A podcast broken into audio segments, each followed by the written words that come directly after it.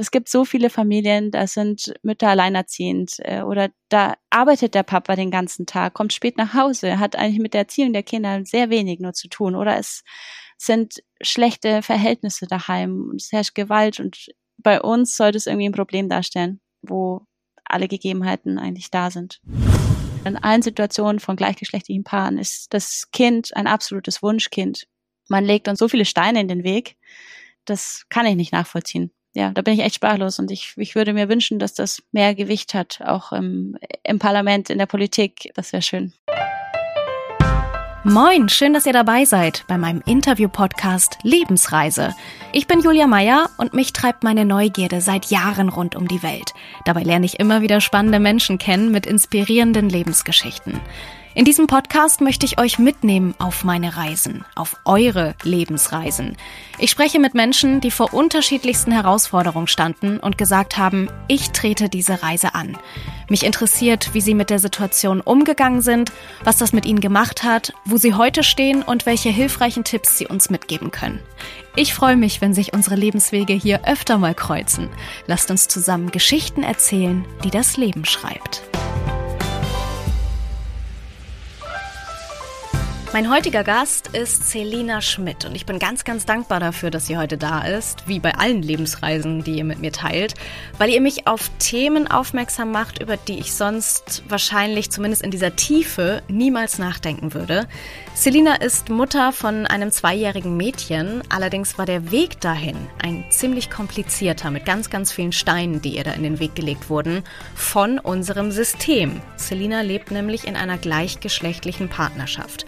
Und wenn ihr, wie ich, glaubt, dass wir in einem fortschrittlichen Land leben, in dem alle Menschen vor dem Gesetz gleich sind, dann werdet ihr, wie ich, ziemlich überrascht sein bei dem, was Selina so zu erzählen hat. Wir sprechen über die Ungerechtigkeiten, die homosexuelle Paare erleben müssen, über die Hürden auf dem Weg zu einer eigenen Familie, aber auch über Chancen, die vor uns liegen. Ich hoffe, euch inspiriert dieses Gespräch genauso wie mich. Viel Spaß mit der Lebensreise von Selina Schmidt. Erstmal schön, dass du dir Zeit genommen hast. Vielen Dank. Sehr gerne. Ich glaube, so, weit, so weit südlich waren wir auch noch nie in, mit diesem Podcast. Wow, Premiere. Genau. Wie ist es denn gerade in Augsburg? Wetter ist wahrscheinlich ähnlich gut wie hier im Norden. Ja. Aber ihr könnt wieder, ihr könnt wieder raus und ähm, Gastro und so offen? Ja, richtig. War jetzt auch vorgestern in der Stadt und endlich wieder irgendwie leben. Das tut wirklich gut. Ich war vor ein paar Tagen das erste Mal in einer Gastronomie auf Klo. Das war voll aufregend. Das habe ich so lange nicht mehr gemacht. Ich wusste gar nicht, wie es geht. Verrückt. Ja, aber es richtig schön, gell? Ja, also total. Im Sommer und äh, einfach wieder raus. Ja, absolut, ja. Ähm, du bist tatsächlich auch eine der ersten hier im Podcast, die ich gar nicht persönlich kenne. Das mhm. ist für mich auch nochmal eine Spur interessanter, weil für dich, äh, für mich ist deine Lebensreise ja auch neu. Stimmt, ja. Und dass es gleich um so ein schönes persönliches Thema geht, ähm, ja, ich bin sehr, sehr gespannt. Deshalb ähm, dachte ich, wir lernen uns erstmal ein bisschen besser kennen. Also wir, die Hörer und ich lernen dich kennen. Klingt gut. Ähm, ich stelle mir vor, wir laufen uns in Augsburg über den Weg. Ich bin ja sehr, sehr gerne unterwegs und sehr aufgeschlossen und spreche immer ständig jeden an. Du sitzt in der Eisdiele mit deiner Tochter, vielleicht mit deiner Frau. Wir kommen so ins Gespräch nach ein paar Minuten und ich frage dich, Wer bist du? Was, was macht dich eigentlich aus? Ähm, wie würdest du dich mir vorstellen? Ja, die Frage wurde ich tatsächlich noch nie gestellt. ähm, du bist mir noch nicht begegnet, das ist der Richtig.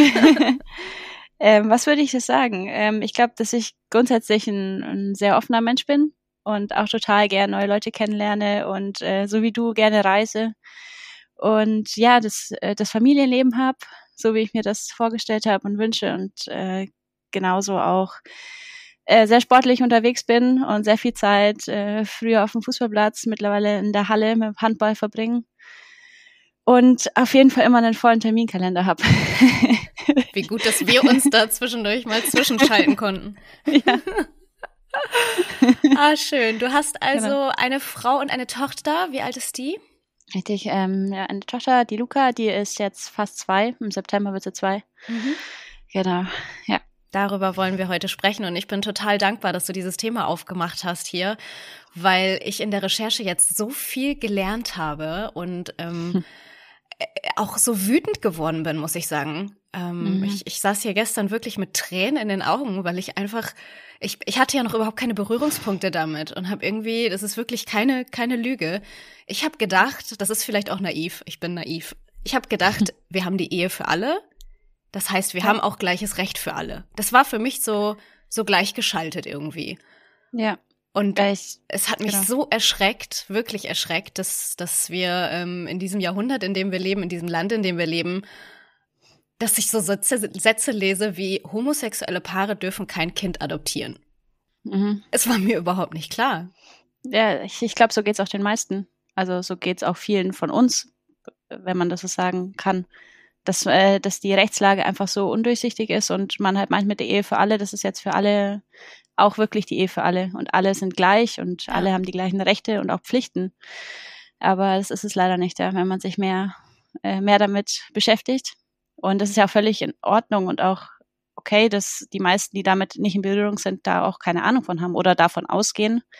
Vielleicht ist naiv jetzt auch ein bisschen übertrieben, aber äh, klar, man, man denkt das halt und das ist halt leider nicht so in, in Deutschland, wo man vermutet, dass es so ist, gell? Absolut. Bist du denn, ähm, bevor es um das Thema Familiengründung, Kinderwunsch ging, auch schon mal damit konfrontiert worden, dass die ja, dass es einfach schwer ist in dieser Gesellschaft für homosexuelle Paare? Schon, einfach dadurch, dass wir zum Glück auch einen Freundeskreis haben, wo das, wo das Thema präsent ist äh, und man sich da natürlich informiert und weiß, es ist kein leichter Weg, aber so wirklich damit befasst natürlich erst, dass es bei uns dann äh, äh quasi fix war und wir das ausprobieren wollten und dann gedacht haben, okay, was müssen wir jetzt eigentlich alles machen? Wie können wir das überhaupt schaffen? Ähm, aber auf jeden Fall wusste ich vorher, dass es nicht einfach ist. Ja. ja. Auf diesen ganzen, wie können wir das überhaupt schaffen, kommen wir gleich zu sprechen ausführlich. Ähm, ich würde gerne noch mal was zu euch fragen. Wie lange kennt ihr mhm. euch denn schon, du und deine Frau? Ja, kennen mittlerweile schon neun Jahre. Wow. Der Annika ist dann nach Augsburg gezogen, beruflich. Äh, sie ist Lehrerin und äh, ich habe jetzt gerade mein Examen geschrieben und fange jetzt dann auch an. Ja, und haben uns übers Handball kennengelernt. Und zusammen sind wir jetzt seit sechs, sieben Jahren. Sieben Jahren? Ja. Oh oh. oh, oh. wirklich. Das gibt Ärger. Weißt du es etwa nicht? Doch, ich, ich glaube schon. Also wenn ihr euch schon so lange kennt, dann ähm, war ja auch noch gar nicht klar, dass irgendwann mal die Ehe für alle kommen wird. Mhm. Dann habt ihr euch ja unter den Umständen kennengelernt, dass es einfach so eingeschränkt ist. Wie hast du dich damals damit gefühlt? Weißt du das noch? Hm. Du meinst, als der Wunsch da war, dass wir heiraten wollen? Ja, ist die Frage, war es bei dir so? Oder manche, wenn ich von mir ausgehe, ich bin mir gar nicht sicher, ob ich heiraten möchte. Ähm, ja. Ist das bei dir anders gewesen? Wusstest du von Anfang an, das ist irgendwann mal Ziel und dann geht man so eine Beziehung ein und merkt, okay, ich bin mhm. von diesem Ziel ziemlich weit entfernt. Mhm. Also es passt sehr gut äh, zu dem Thema überhaupt diese Frage, weil Annika und ich, wir beide, glaube ich, nicht als oberstes Ziel hatten, wir wollen mal heiraten, so wie das viele Paare wahrscheinlich auf jeden Fall als Wunsch haben. Ähm, und dann haben wir uns eben mit der Thematik beschäftigt und haben gemerkt, wir müssen heiraten, dass dieses Familienthema überhaupt zustande kommen kann. Und dann hatten wir eigentlich keine andere Wahl mehr.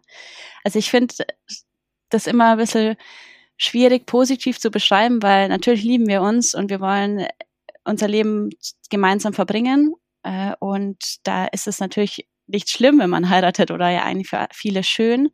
Aber dass man das muss, das hat einfach, ja, das, das ist einfach nicht richtig. Und ich weiß nicht, ob wir geheiratet hätten, wenn wir es nicht müssten.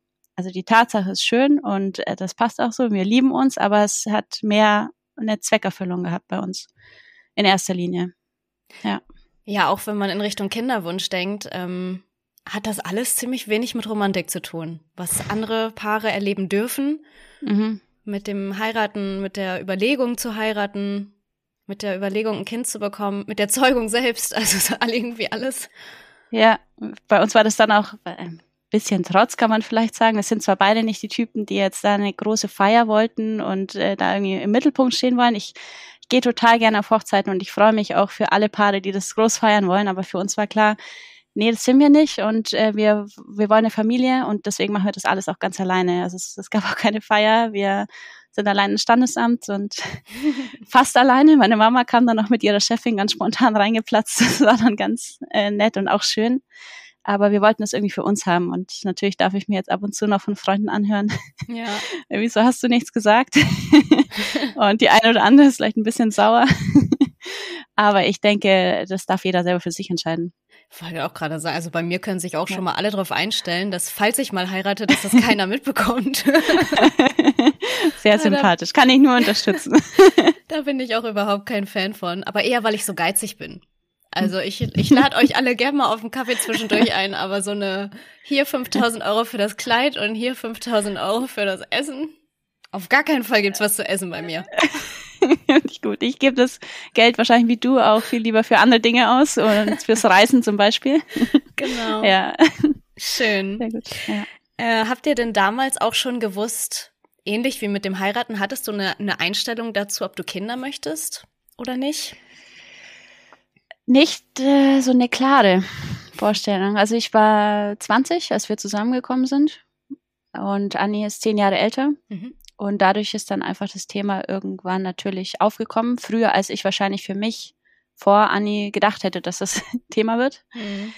Und ja, habe mir dann Gedanken gemacht, okay, will ich das so früh und ähm, passt das? Aber wir haben einfach gemerkt, und das ist nach wie vor ja auch richtig, äh, Anni wollte das erste Kind austragen, auf jeden Fall allein schon, ja, weil sie irgendwann muss. Also sie war dann 36, als, äh, als Luca kam und haben gesagt, okay, dann äh, muss es jetzt irgendwie passieren. Du weißt ja auch nicht, wie, wie lange dauert es. Und äh, ja, 40 ist irgendwie so eine magische Grenze für viele Frauen. Ja. Oder auch die Ärzte sagen halt ab einem bestimmten Alter, das wäre jetzt wichtig, genau. Und deswegen habe ich mich dann mit dem Thema auseinandergesetzt und das war dann auch völlig okay für mich. Und ich sehe jetzt auch viele, viele Vorteile am jungen Mama sein. Mhm. Also es, es heißt immer alles irgendwie Vor- und Nachteile, wenn man das so nennen möchte. Aber wir ergänzen uns da sehr gut und ja, bin, wir sind beide sehr glücklich mit unserer Entscheidung. Was für Vorteile sind das für dich, wenn du dran denkst? Also ich finde das unglaublich schön, wenn ich denke, ich bin 40, Anfang 40 und äh, Luca ist erwachsen. Ja. äh, natürlich arbeite ich da noch voll, ähm, aber das ist schon eine besondere Beziehung dann, glaube ich, ein bisschen anders. Und da freue ich mich richtig drauf, auf die nächsten Jahre. Und dass wir halt auch die Mischung haben. Ja. Also, dass Anni einfach schon ganz andere Lebenserfahrung mitbringt und voll im Berufsleben ist und schon ein paar Jahre Geld verdient hat. Ja. Und das eigentlich bei mir noch ansteht. Das ist zwar meine zweite Berufsausbildung, aber ja, das, das macht es irgendwie aus, diese Mischung. Ja. ja. Ich habe, als ich darüber gelesen habe, ähm, ganz viele Definitionen gefunden von Familie. Es hat mich dann irgendwie so ärgerlich gemacht, dass die Autoren oder wer auch immer dann dahinter steckt, in dem Moment sogar Bundesministerien, ähm, schreiben, Familie hat das und das zu sein. Zum Beispiel eben Mutter und Vater. Ähm, mhm. Was ist für dich Familie? Für mich ist Familie sehr, sehr vielfältig. Ähm, vor allem Geborgenheit und Liebe macht für mich Familie aus und ein vertrautes Umfeld. Und wie die Konstellation da dann ist, ist eigentlich völlig egal. Also ich selber bin auch ein Scheidungskind und äh, Patchwork-Familie groß geworden und äh, habe das alles so ja wertgeschätzt und immer gemocht. Ich muss aber eben auch sagen, dass meine Eltern es auch immer geschafft haben, trotz der Trennung ein gutes Verhältnis zu haben. Und ich das Gefühl hatte, ich kann jederzeit bei beiden sein, wie ich möchte. Ähm, Papa und Mama, die sehen sich auch noch, die kommen nach Hause und einfach aufgehoben gefühlt, auch das ganze Umfeld mit Großeltern. Und ich glaube, das macht Familie aus, dass man sich wohlfühlt und äh, Anlaufstationen hat. Egal wie viele Frauen, wie viele Männer, äh, Omas, so viele Kinder haben traurigerweise gar keine Eltern oder haben nur einen Elternteil aus diversen Gründen. Ähm, und da ist einfach das Umfeld und die, die Liebe das Wichtigste, denke ich. Ja, absolut. Ja. Ähm, der Begriff, der mir da ganz neu war, war Regenbogenfamilie. Ich weiß gar nicht, ob es das im Alltag überhaupt so gebräuchlich gibt. Auf jeden Fall gesetzlich oder niedergeschrieben gibt es diesen Begriff. Ähm, mhm. was mich schon wieder ärgerlich gemacht hat, vielleicht bin ich leicht reizbar im Moment, aber warum braucht es denn zwei verschiedene Wörter? Wieso gibt es denn die klassische Familie und im Gegensatz dazu die Regenbogenfamilie? Also total. Ist Familie nicht einfach, wie du es gerade beschrieben hast, Familie? Wie, ja. wie, wie geht's dir, wenn du, wenn du mit sowas konfrontiert bist? ja, es ist natürlich dann irgendwo wieder eine Abgrenzung und man, man, man vergleicht oder unterscheidet. Eigentlich wäre es schön, wie du sagst, einen Begriff zu nehmen. Wegen mir auch, dass alles Regenbogenfamilien sind, weil keine Familie ist doch so wie die andere. Auch wenn das vielleicht das klassische deutsche Familienbild mit Mama, Papa, zwei Kindern ist. Junge und Mädchen dann aber bitte. Junge und Mädchen, Entschuldigung, genau. dass wir auch alles dabei haben. Aber äh, ja, wieso nennen wir nicht alles irgendwie Regenbogenfamilien? Oder ja, jeder ist individuell und anders und das ist schön so und wichtig. Ja. Normalerweise, jetzt wird's intim, ist es ja eine ziemlich romantische Geschichte, eine Familie zu gründen. Äh, stelle ich mir das halt vor, wenn man vor diesem ganzen bürokratischen Kram steht. Ich sag jetzt mal nicht, ich formuliere es jetzt mal nicht, wie, wie scheiße ist dieser ganze Aufwand, sondern wie, wie unromantisch ist es tatsächlich als lesbisches Paar eine Familie gründen zu wollen. Was, klär uns mal auf, was kommt da auf einen zu? Ja, am besten ganz vorne anfangen, gell? Erstmal äh, stehst du natürlich oder ja vor dem Problem, okay, biologisch nicht möglich, wie jeder weiß. Okay, was gibt's für Möglichkeiten für uns? Und da fängt das schon mal an. Ich sag mal, du kannst dir nicht einfach nur nahe sein und ähm, wenn alles gut läuft, ähm, ist dann eine schwanger. Es funktioniert nicht so. Du machst dir Gedanken, okay, wer von uns beiden mhm. äh, fängt an äh, und auf welche Art und Weise und wie möchten wir Kontakt zu dem Samenspender, Vater, Papa, wie auch immer man ihn bezeichnen möchte, äh, wie möchten wir das gestalten? Und äh, das ist eigentlich auch die entscheidendste Frage bei dem Ganzen, weil du dich dann ja quasi entscheidest, wie anonym ist das Ganze. Mhm.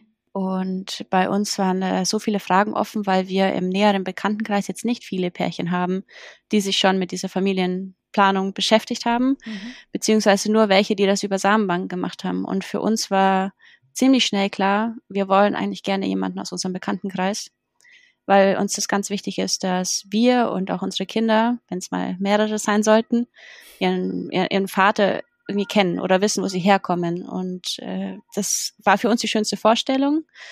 Und dann war klar, okay, wie können wir das umsetzen? Und dann fängt das Recherchieren halt an. Mhm. Dann äh, haben wir mit unserer Frauenärztin drüber geredet. Äh, wir haben mit Freunden gesprochen und so haben sehr sind immer mehr Informationen zusammengekommen. Wir haben einen Termin beim Jugendamt ausgemacht, weil wir wissen wollten, wie läuft es mit dieser Stiefkindadoption, so nennt sich das in unserem Fall. Mhm. Wie läuft das ab? Wie sicher wird es genehmigt? All diese Sachen. Ja, aber zu weit wollten wir dann auch nicht gehen, weil wir gesagt haben, okay, wir brauchen ja jetzt eh erstmal eine Person, die, die das mit uns macht. Ja. Uh, ja. Und das war, das war auf jeden Fall auch nicht so einfach. Also tausend Fragen. und äh, du kannst die nächste eigentlich gar nicht beantworten, weil du die erste noch gar nicht geklärt hast und die erste aber brauchst, um weiterzumachen. Das ist total schwierig. War neben diesem Aspekt, dass ihr gerne die Nähe hättet ähm, zu dem Bekannten dann, der die Rolle einnimmt, ähm, auch eine Samenbank abschreckend? Also ich habe nicht nicht allzu viel darüber gelesen, aber was ich gelesen habe, war mit sehr sehr langen Wartezeiten, mit sehr sehr vielen Gesundheitstests, mit äh, sehr viel Hormonbehandlung auch. Ähm, hat, mhm. Kam das jemals irgendwie in Frage bei euch? Was haben da die die Bekannten von euch als Erfahrung gesagt? Es kam natürlich schon in Frage, weil wir dann auch nach einer Zeit wussten, okay, es wird nicht so einfach, jemanden zu finden oder das muss unser Plan B auf jeden Fall sein. Deswegen haben wir uns da schon auch reingelesen und informiert. Und ja, haben dann gemerkt, da gibt's auch wieder tausend verschiedene Wege, Möglichkeiten. In Deutschland selber ist das noch nicht lange möglich, also über Kinderwunschkliniken, so wie das auch heterosexuelle Pärchen machen können, wenn das einfach auf biologischen, natürlichen Weg nicht funktioniert. Dann kannst du dich an eine Kinderwunschklinik wenden und dann gibt's da zwei verschiedene Verfahren, die unterschiedlich kosten äh, oder du machst es übers Ausland. Das ist, soweit ich weiß und zu unserem damaligen Stand einfacher. Da, da kannst du wirklich in der Samenbank online bestellen, wie nach Katalog, je nachdem, wie viel du zahlst. Also umso mehr du zahlst, desto mehr Informationen kriegst du auch. Und du kannst dann auch den Spender quasi reservieren für weitere Versuche. Und ausländische Samenbanken, so weiß ich das, schick, schicken das auch nach Hause, dass du das selber zu Hause machen kannst. Ich weiß nur von äh, unserem befreundeten Pärchen, dass die das in der Klinik gemacht haben. Und ich weiß tatsächlich nicht, ob deutsche Samenbanken das auch nach Hause schicken würden.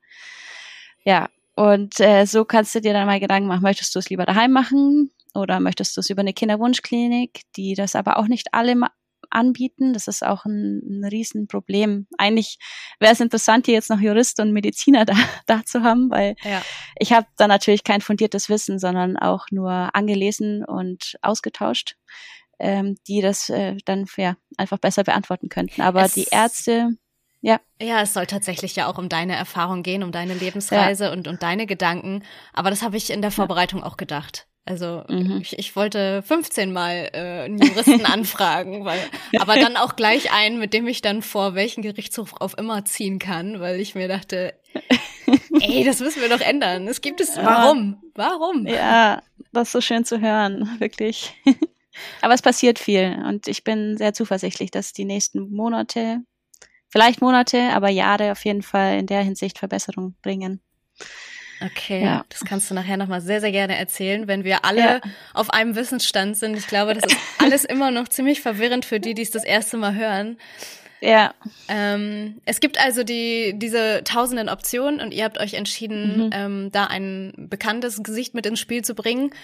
Das wiederum stelle ich mir, wie du es auch gerade schon gesagt hast, sehr, sehr, sehr schwierig vor. Also ich finde mhm. beide Wege irgendwie befremdlich erstmal, also einen anonymen Spender zu haben aber eben auch im Freundeskreis oder im Bekanntenkreis ähm, den Spender zu suchen. Wie war das für euch? Mhm. Ja, auch schwierig. Also auch beide Seiten natürlich wieder irgendwo Vor- und Nachteile gegeneinander abgewogen und dann äh, ja muss man es ist natürlich auch so von dieser Person abhängig. Mhm. Du weißt es zwar nicht, wie das jetzt später mal ist und wir wir sind da jetzt ja auch erst quasi zwei Jahre so eine Familie und wer weiß, wie das wird, wenn Luca älter ist. Aber es ist für uns einfach schön, viel, viel schöner zu wissen, dass diese Person irgendwo hier ist und dass wir die Wurzeln kennen oder unsere Kinder die ihre Wurzeln kennen. Ja, das, hm. das ist schwierig zu beschreiben. Also manche Freunde von uns sagen, boah, das können wir uns gar nicht vorstellen so nah. Äh, das bringt auch so viele Probleme mit sich und Fragen. Äh, ja, aber bei einer anonymen Samenbank, da ist es in Deutschland auch nicht mehr komplett anonym. Also mittlerweile ist es wohl 16, also das Alter 16 Jahre vom Kind. Dann darf das Kind quasi sich an die Samenbank wenden und auch die Kontaktdaten von dem Spender erfahren. Das heißt, komplett anonym ist es nicht. Und uns war das irgendwie suspekt. Also, dass wir dann, dass wir unsere Kinder aufziehen und mit 16 haben die dann die, die Wahl und wir haben keine Ahnung, wer das ist. Mhm. Wir haben keine Ahnung, wie es sich das dann entwickelt. Auch mitten in der Pubertät, äh, das, das waren für uns viel zu viele Unsicherheiten und ja. deswegen haben wir uns für den anderen Weg entschieden. Und Du hast es gerade schon so beschrieben, man sucht sich das in der Samenbank tatsächlich irgendwie so katalogmäßig aus. War das bei euch im Kopf, im Freundeskreis auch so? Seid ihr den so durchgegangen und habt gedacht, wer kommt da in Frage und wer am besten nicht? Das ist, das ist wirklich ziemlich verrückt, was man so für Gedanken hat. Natürlich spielt das Aussehen irgendwie eine Rolle. Also weiß ich, wer mir erzählt, dass, äh, dass das egal ist oder Hauptsache man findet jemanden, äh, den kann ich das glaube ich nicht ganz abnehmen. Ähm, ja, doch, das muss ich schon zugeben. Aber unsere Frage war eher, wie nah wollen wir es? Also irgendwie in unseren Familien tatsächlich, vielleicht quasi überkreuzt, äh, mhm. weiß ich nicht, mit Geschwistern oder Cousins, äh, natürlich dann von der anderen, logischerweise. Mhm. Äh, da aber nie eigentlich mit jemandem drüber geredet, sondern einfach nur alle Möglichkeiten durchgesponnen. Dann habe ich gesagt, okay, nee, das war ja wahrscheinlich zu eng, weil dann ist irgendwie vielleicht der Onkel, der, der Papa und mhm. wie auch immer. Nee, ähm, eher schon Freunde oder Bekannte. Dann dachte man ja, aber okay, Bekannte, äh, wie oft sehen wir die und wie viel wissen wir tatsächlich von denen? Und dann haben wir halt irgendwie mal zwei, drei einfach mit denen geredet, das erzählt und äh, muss echt sagen, von allen, mit denen wir darüber gesprochen haben, wirklich Interesse bekundet auch. Aber wenn es dann ins Detail ging, dann logischerweise dann ähm, das halt mehr hinterfragt und sagt, oh, ich bin mir nicht so sicher. Oder mhm. manche Männer können tatsächlich auch nicht mehr. Also die haben ihre Familienplanung einfach schon abgeschlossen. Mhm. Die wären oft dabei gewesen, bei denen es dann nicht mehr ging. Oder was heißt oft? Äh, in, ich möchte Fällen behaupten, so. dass das leichter gesagt ist, wenn man gar, nicht mehr, gar nicht mehr kann. ja. Aber da ging es dann auch weiter. Äh, wollen wir einen Familienvater, der einfach schon fertig ist mit seiner Familienplanung, das dann vielleicht leichter ist? Mhm. Oder nehmen wir jemanden, der alleinstehend ist, der dann aber vielleicht selber, ja, auch Vater sein möchte? Also mhm. selber äh, quasi hier mit entscheiden möchte. Oh, das war auch total schwierig. Und dann waren wir schon ein bisschen verzweifelt irgendwann. Mhm. Äh, dachten, ey, wir wissen nicht wer. Äh, wir haben zwar glücklicherweise einen großen Freundeskreis, aber du fragst ja auch nicht jeden. Ja. Und ähm, ja, hatten dann das große Glück, dass ähm, die auf uns zugekommen sind, mehr oder weniger. Ach schön. Ja. Was würdest du sagen, war da so vom Gefühl her ausschlaggebend, warum es dann derjenige geworden ist? Hm. Also es sind es sind sehr enge Freunde von uns und dadurch, dass sie das ja auch mitbekommen haben, dass wir uns da viel Gedanken machen und nicht so wirklich jemanden gefunden haben bisher. Äh, und sie, ja, wir drüber geredet haben und sie beide gesagt haben, es ist ein Pärchen, ähm, er hat eine Freundin und äh, sie ist eine ganz, ganz enge Freundin von mir. Und haben gesagt, das ist für die dass sie sich das gut vorstellen könnten. Und ich habe halt vorher keinen Gedanken an die zwei verschwendet, weil mir das eigentlich zu eng war. Also ich habe gesagt, ich würde jetzt nie eine meiner besten Freundinnen fragen, ob denn ihr Freund vielleicht für uns in Frage kommt. Das war ja. einfach ein schwieriges Thema für mich. Das wollte ich nicht. Aber dadurch, dass es jetzt andersrum passiert ist, war es für uns tatsächlich die perfekte Lösung. Schön. Kann man sagen. Wie nervenaufreibend, wie viel Energie, wie viel Geld, wie viel Zeit kostet dieser Prozess dann letztendlich, bis es zu dem Moment kommt, den ja sich viele erwünschen dann, wo man schwanger ist. Stimmt. Ich muss ehrlicherweise gestehen, ich glaube, wir haben im Sommer, das war 2018, mit denen dieses Gespräch geführt und uns dann halt einfach Gedanken gemacht. Also wir waren zusammen frühstücken und dann sind wir irgendwie heimgegangen und haben gesagt, boah, das, das, das wäre es jetzt vielleicht echt. und überlegt, okay, wollen wir das? Können wir uns das vorstellen? Und dann haben wir einfach Gespräche geführt. Ähm, ich erst mit, äh, mit der Freundin, weil mir das natürlich am wichtigsten war. Erstmal, dass das, äh, dass das für sie passt und äh, dann dann mit ihm und dann alle zusammen und wir haben uns echt also Anni und ich haben uns alle möglichen Szenarien aufgeschrieben, die uns so einfallen oder auch Probleme, die mal aufkommen können und haben sie denen auch gestellt. Also was ist, wenn die haben noch keine Kinder? Was ist, wenn wenn es bei ihnen vielleicht mal nicht klappen sollte oder das geht auseinander bei ihnen und er ist dann allein und hat aber noch keine Kinder, aber wollte Kinder. Also lauter ja, lauter Fragen, die zwar unangenehm sind, aber die wir in gewisser Weise zumindest mal ansprechen wollten. Und dann war das ein Prozess über ein bisschen Winter. Ja, und da waren wir dann bei unserer Frauenärztin und haben da halt auch gefragt, ja, wie machen wir es am besten? wir würden es gerne am liebsten einfach zu Hause probieren, möglichst natürlich. Und beim Jugendamt waren wir eben, ich würde sagen, vielleicht so ein halbes Jahr, bis wir dann wussten, okay, jetzt probieren wir es. Jetzt haben wir hoffentlich alle Infos zusammen. Und äh, ja, die Kostenfrage ist dann äh, tatsächlich sehr überschaubar, muss man sagen. Das ist auch je nachdem, wie du es handhaben möchtest, aber wir sind zum Notar gegangen, also schon vor der Geburt, während der Schwangerschaft, weil wir einfach, ich wollte sicher gehen, dass ich dieses Kind auch adoptieren kann, wenn es da ist. Und für unseren Spender quasi war es auch wichtig, dass er weder Pflichten hat noch Rechte. Mhm. Also das war, war natürlich aus unserer Sicht das Wichtige. Und das konnten wir vor der Geburt schon klären. Mhm. Äh, da, da kamen äh, Kosten auf uns zu, die ja wirklich überschaubar waren. Und der, der größte Witz an der Sache ist tatsächlich, dass Annie als leibliche Mutter erst nach der Geburt, und zwar acht Wochen nach der Geburt, selbst beim Notar einwilligen kann in diese Stiefkindadoption äh, dass ich das adoptieren darf. Also ja, wirklich, das musst du nochmal erzählen. ja. Das war wirklich, das, das war das der, der größte Unsinn, den ich jemals in meinem Leben gehört habe. Wirklich. Ähm, wenn du ja. das Kind nicht austrägst, dann hast du auch als Ehefrau keinerlei Rechte, gar nichts. Du, du bist richtig. Du bist un, unbeteiligt. Andersrum, aber bei gleichgeschlechtlichen Paaren, wenn wenn da von irgendwo anders her die Frau schwanger wird, ist der Ehemann automatisch der Vater. Richtig. Und das äh, hätte ich gerne auch mal erklärt bekommen. Ich, ich äh, äh, wirklich, ich habe ein ja. Schädel-Hirntrauma vom, vom Kopfschütteln hier, wirklich. Das ist. Ja. Also man kann es wirklich so sagen. Ähm, Mann und Frau sind verheiratet, die, die Frau geht fremd, äh, bekommt dieses Kind und auch wenn das alle wissen und dieser der Ehemann einfach nur sagt, ja, okay, passt so für mich, dann ist er automatisch der Vater quasi.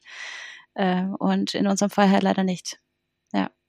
Und da schwirrt natürlich dann auch immer die, die Gefahr mit. Das wissen wahrscheinlich alle Pärchen, die jetzt hier zuhören und nicht verheiratet sind. Äh, wenn man ein Kind bekommt, dann muss man die Vaterschaft anerkennen. Also der Vater muss die Vaterschaft anerkennen. Und die Gefahr war natürlich bei uns gegeben, dass dann unser Freund herkommt nach der Geburt und sagt, oh, jetzt habe ich doch Vaterschaftsgefühle, was ja auf jeden Fall passieren kann und vielleicht auch gar nicht äh, übel zu nehmen ist. Aber dieser Gefahr wollten wir quasi aus dem Weg gehen. Deswegen waren wir vorher beim Notar. Und trotzdem bleibt eine gewisse Unsicherheit. Auch unser Notar hat gesagt, es ist wahrscheinlich durch gewisse Tricks immer noch möglich, äh, dass, dass ich nicht adoptieren kann. Also sehr unwahrscheinlich und vor allem, so wie wir uns verstehen, unwahrscheinlich. Aber es war für mich schon schwierig, weil ich einfach warten musste, bis das ganze Prozedere dieser Stiefkindadoption abgeschlossen ist, dass ich die Sicherheit hatte, dass ich auch als Elternteil zähle. Acht Wochen nach der Geburt kann ja. man es beantragen. Wie lange dauert das ganze Prozedere dann, bis das durch ist? Also in unserem Fall ein Dreivierteljahr. Allerdings muss ich sagen, dass es wahrscheinlich schon ein bisschen früher gegangen wäre. Das war mitten äh, auch in meinen Prüfungen und es sind äh, ein paar Behördengänge und bürokratischer Aufwand und auch, ja, ich weiß nicht, ob, ich kann das später nochmal in Ruhe der Reihe nach aufzählen gerne, aber in unserem Fall ein Dreivierteljahr. Ja, wo nur Anni in der Geburtsurkunde stand. Das heißt, wenn Anni irgendwas während der Geburt oder auch in diesem Dreivierteljahr zugestoßen wäre. Weiß ich nicht genau, wie das läuft. Ich gehe schwer davon aus, ich hätte dann zwar schon irgendwie das Sorgerecht bekommen, aber man hat von keiner Seite eine Sicherheit. Unfassbar. Ja. Macht dich das nicht wütend, so eine Ungleichheit? Was, was, was hast du da empfunden? Absolut. Also wütend macht das mich auf jeden Fall, dieser ganze Aufwand und diese Ungleichheit und eben nicht Gleichberechtigung es ist nicht, also es ist zwar Ehe für alle vom Begriff her, ja, aber man hat keine Gleichberechtigung. Und Gleichberechtigung ist uns im Grundgesetz so, so groß geschrieben. Und äh, ja, Ehe und Familie quasi über allem. Und äh, ja, da macht man solche Unterschiede. Und ich, ich kann das, ich kann das einfach nicht verstehen. Ich, hier ist es ja ein, oder in allen Situationen von gleichgeschlechtlichen Paaren ist der, das Kind ein absolutes Wunschkind. Mhm. Man legt uns so, so viele Steine in den Weg. Das kann ich nicht nachvollziehen. Also da, ja, da bin ich echt sprachlos und ich, ich würde mir wünschen, dass das mehr, mehr Gewicht hat, auch im, im Parlament, in der Politik. Äh, ja, ja, mhm. das wäre schön. Ja, vor allem, weil wenn man sich überlegt, wie viele Kinder ähm, auch in Familien aufwachsen, wo sie nicht die Liebe bekommen, die sie verdienen. Jedes gleichgeschlechtliche Paar kann Kinder bekommen, ohne vorher irgendwen fragen zu müssen, sich irgendeiner Überprüfung, zum Glück, irgendeiner Überprüfung ähm, ja.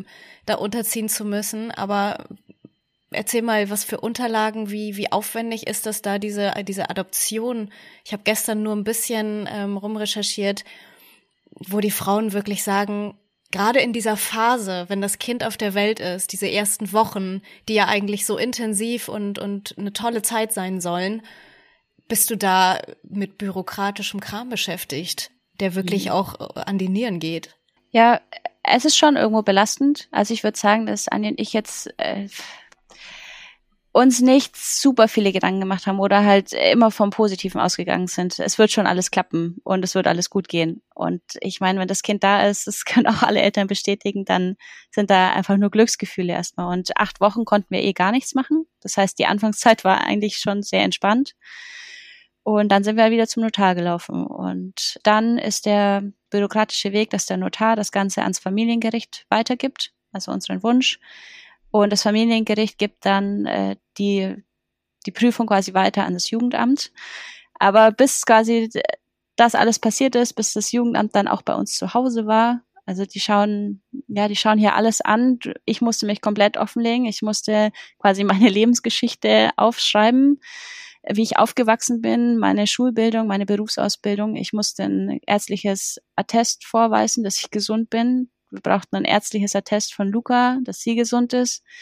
Das Jugendamt schaut natürlich hier in gewisser Weise alles an, aber ich muss da auch immer betonen, wir haben eine super nette Sachbearbeiterin, die das, uns das Gefühl gab, dass ihr das eigentlich auch schon ein bisschen unangenehm ist. Mhm. Aber trotzdem ist es einfach nicht fair. Und du brauchst halt zig Formulare und dann werden dir Fragen gestellt, wie zum Beispiel das Verhältnis zu deinem, zu dem zu adoptierenden Kind ist. Weil diese Stiefkind-Adoption eigentlich für Fälle gedacht ist, wo zwei Familien, mhm.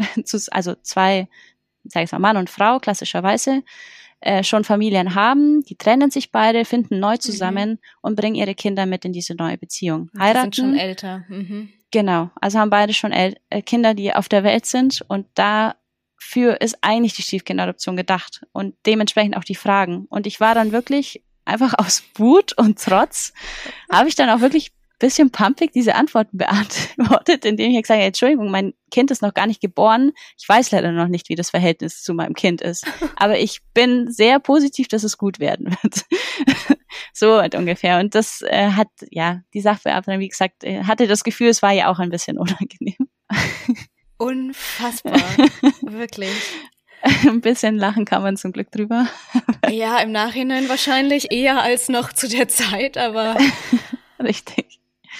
Ja. Ähm, ja. Kommen wir doch mal ja. auf diese Frage im Fragebogen. Ähm, jetzt ist sie ja nun zwei und du, du hast das Ganze durchlebt und durchlebst es ja wahrscheinlich noch jeden Tag. Ähm, auch wenn du rechtlich zu Beginn die Mutter nicht warst, ähm, wie, war, wie waren, wie sind denn deine Gefühle? Hat das irgendwas mit deinen Gefühlen gemacht? Hast du das jemals gemerkt, blöd gefragt?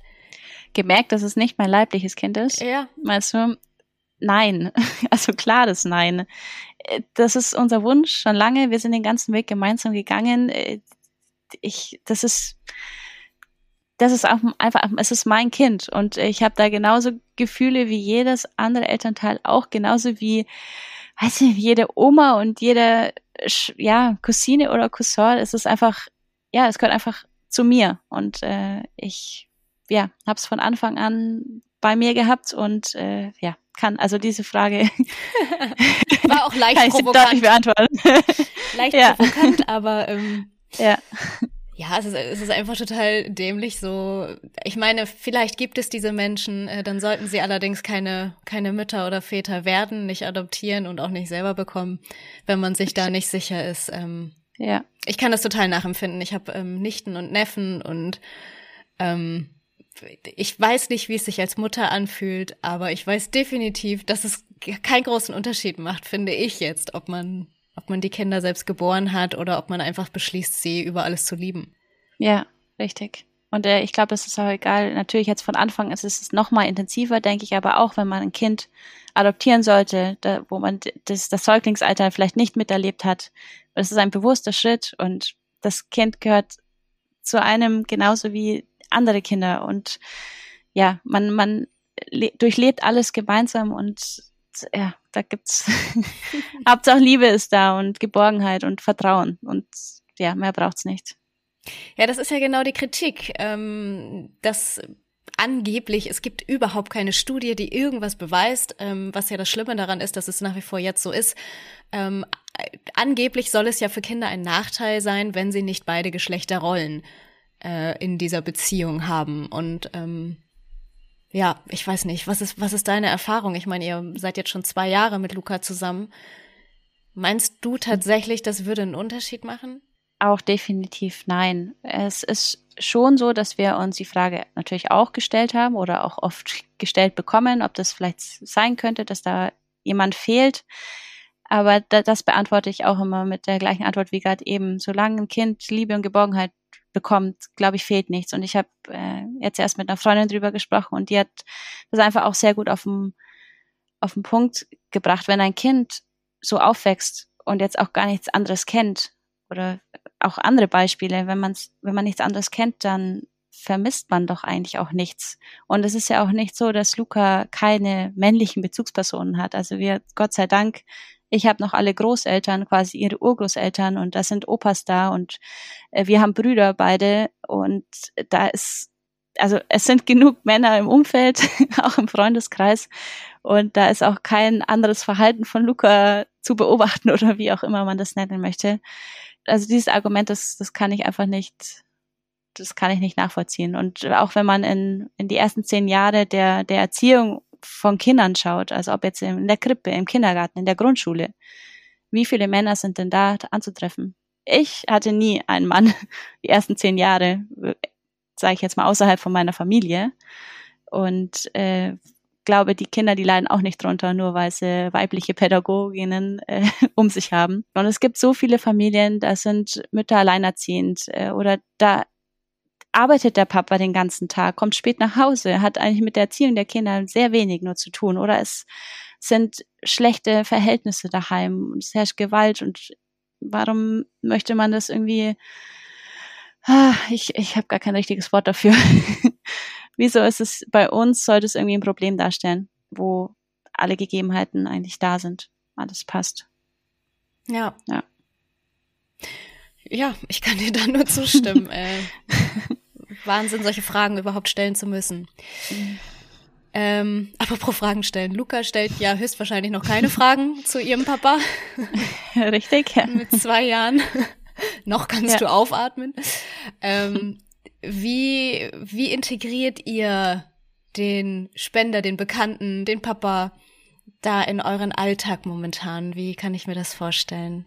Also man muss wirklich sagen, dass sich zu dem Verhältnis zu vorher nichts verändert hat. Es sind super gute Freunde und es sind sie nach wie vor und wir sehen uns regelmäßig, mehrmals die Woche, äh, aber nicht äh, um jetzt dieses Familienleben aufrechtzuerhalten, sondern einfach auch durch den Sport. Also wir sind auch alle durch den Handball verbunden und wohnen nicht weit auseinander. Das heißt, äh, Luca ja hat auch, also sieht ihn.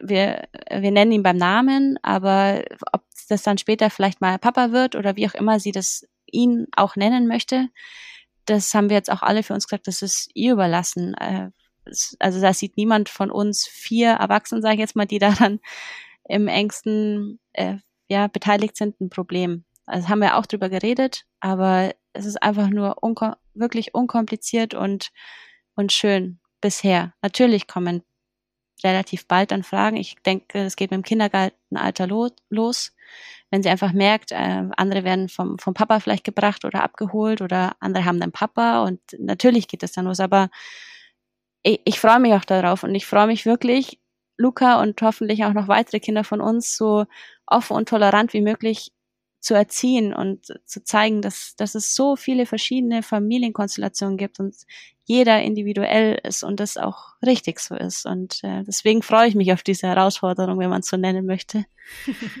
ja. Hast du auch Angst, dass ähm, Kinder können ja wirklich gemein sein, dass Luca da irgendwann Probleme bekommt im Alltag?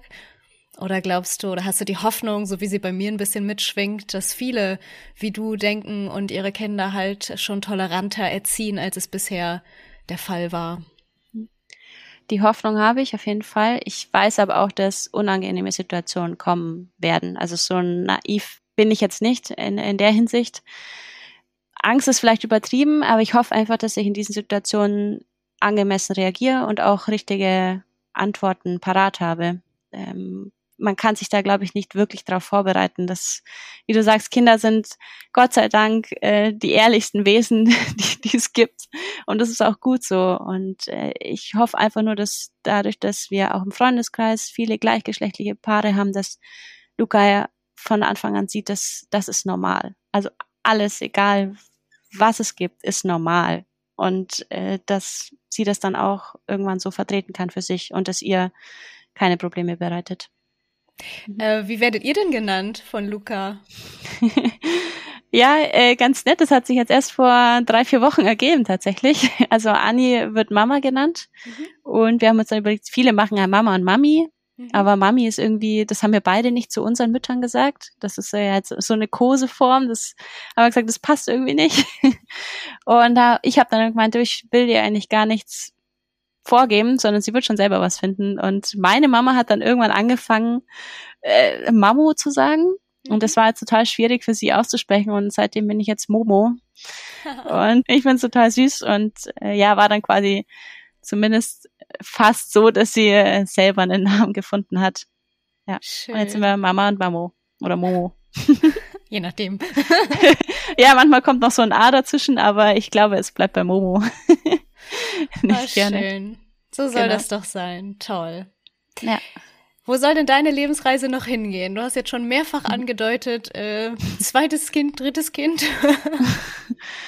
Auf jeden Fall kein Einzelkind. das steht für uns fest, wenn es möglich ist. Äh, man weiß ja wirklich nicht, äh, wie es nochmal klappt. Wir hatten beim ersten Mal so viel Glück, dass es aufs erste Mal funktioniert hat. Ich glaube, da, da, da können wir uns sehr, sehr glücklich schätzen. Ja, und Einzelkinder sind wir beide nicht und äh, finde ich einfach total wichtig. Einmal für uns Eltern, also muss man wirklich sagen, jetzt wenn man ein Kind hat, äh, das ja, das hat die volle Aufmerksamkeit von allen, nicht nur von uns, auch von den Großeltern und ich glaube, das tut weder den Eltern noch den Großeltern und vor allem nicht dem, also dem Kind nicht gut aus unserer Sicht. Und äh, deswegen wollen wir da auf jeden Fall noch noch weitere Kinder vielleicht, ja. Drei war mal so so angedacht, aber äh, jetzt äh, erstmal den nächsten Schritt und dann kann man weiterschauen. Du hast dabei so schön zur Seite geguckt, ob dich jemand hört. nicht, dass du gleich Ärger bekommst, weil es noch gar nicht abgesprochen ist. nee, doch, da reden wir auf jeden Fall sehr offen drüber. Ah, sehr gut. Und es schreckt ja. dich auch nicht ab, dass ähm, da dann ja vielleicht nochmal derselbe Aufwand auf euch zukommt oder vielleicht sogar das Alter deiner Frau bei Adoption. Mhm. Ähm, da bin ich ja so, ich denke ja immer, ach Gott, wenn ich doch kein Kind habe, ich kann ja irgendwann adoptieren. Bis mir klar wurde, ja. äh, nein. Mhm. irgendwann ist man für sowas leider zu alt. Ähm, also sowas schreckt ja. dich dann nicht ab, solche, solche Gedanken? Nee, schreckt mich nicht ab. Also ich finde, wir haben jetzt noch Zeit oder auch Anni hat Zeit und äh, da muss man vielleicht nur dazu sagen, dass wir uns, bevor wir das Ganze gestartet haben, schon gesagt haben, dass es schön wäre, wenn wir beide mal ein Kind austragen. Ich möchte das auch gerne. Ich kann mir das nur aktuell noch nicht vorstellen, weil ich jetzt eben gerade das Studium fertig habe und jetzt einfach auch mal ein paar Jahre arbeiten möchte, das Referendariat fertig haben möchte. Deswegen wäre äh, ja, wäre Anni jetzt quasi nochmal dann, wenn wir sagen, da soll nicht so viel Abstand dazwischen sein und äh, da sehe ich gar kein Problem, jetzt vom Alter her. Schön.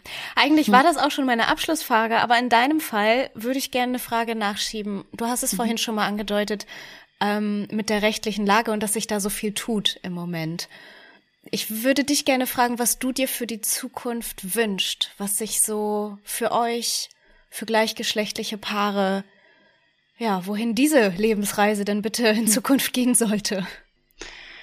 Ich wünsche mir sehr, dass alle Menschen, die, die sich lieben und gerne eine Familie haben möchte, möchten, das auch umsetzen können und denen keine Steine in den Weg gelegt werden, äh, dass es unbürokratisch läuft und in unserem Fall vielleicht es sogar noch klappt, dass wir nicht nochmal diesen Weg gehen müssen. Das muss man vielleicht an der Stelle auch nochmal sagen, dass wenn wir uns jetzt für ein zweites Kind entscheiden und es klappen sollte, wir wieder zum Notar müssen wieder an das Familiengericht weitergeleitet wird und wieder das Jugendamt kommt. Also es ist quasi nicht mit einem Mal gut, sondern wir müssen den Schritt nochmal gehen und das wäre sehr, sehr wünschenswert, wenn wir ganz normal durch, dadurch, dass wir verheiratet sind, dass ich die, das Kind annehmen darf, ohne einen bürokratischen Act. Und da kann man vielleicht noch sagen, dass äh, da gerade Familien vom Bundesverfassungsgericht tatsächlich sind, die auch erst auf ihrer Ebene quasi geklagt haben, und dann ans, ich glaube, Oberlandesgericht weitergeleitet wurde und die das jetzt ans Bundesverfassungsgericht weitergeleitet haben. Und da hoffen jetzt viele, viele Familien wie wir, dass sich da bald was ändert. Ja. Es wird also gekämpft an den richtigen Fronten. Ja, ja, für, ja, da muss man echt einen großen, riesengroßes Dank aussprechen an die Familien, die das probieren, die sowohl die Zeit als auch das Geld da reinstecken, muss man ja sagen. Und wir auch schon den Gedanken hatten, eigentlich müssten wir das auch machen irgendjemand muss anfangen und umso mehr das sind, desto eher passiert halt auch was, wahrscheinlich. Ja, und die Energie sehen. vor allem, ne, die man immer reinsteckt, ja. wenn man ja gegen so ein festgefahrenes System rebelliert, muss man ja leider schon sagen, aber halt ja gegen angeht. Ja, das wäre schön. ich drücke die Daumen und ich werde jetzt auch äh, offenere Augen dafür haben. Das sind ja immer so Themen, die, wenn, wenn man gar nicht betroffen ist im Freundeskreis, äh, betroffen. Ich habe gestern das Wort betroffen. Die Kinder, Kinder von Gleichgeschlechtlichen wurden als die Betroffenen bezeichnet. Jetzt mache ich das selber, nachdem ich mich gestern so aufgeregt habe. Also wenn man, wenn man im Freundeskreis diese Konstellation nicht hat, ähm, ich bin gar nicht, gar nicht auf diese Themen gekommen. Ich finde es schön. Mhm. Vielen Dank an dieser Stelle nochmal, dass du mich da drauf gebracht hast, dass du dieses Thema für mich tatsächlich geöffnet hast. Ja, sehr, sehr gerne. Und ich bedanke mich, dass du mir die Plattform dafür gibst. Und das, ja, vielleicht jetzt einfach mehr Leute auch mitbekommen, dass es noch keine Gleichberechtigung gibt in der Hinsicht. Ja. Danke dir, dass du die Lebensreise von euch dreien, noch dreien oder fünf, wie auch immer man das sehen möchte, mit, äh, mit uns geteilt hast. Danke. Sehr gerne. Danke dir. Das war die Lebensreise von Selina Schmidt.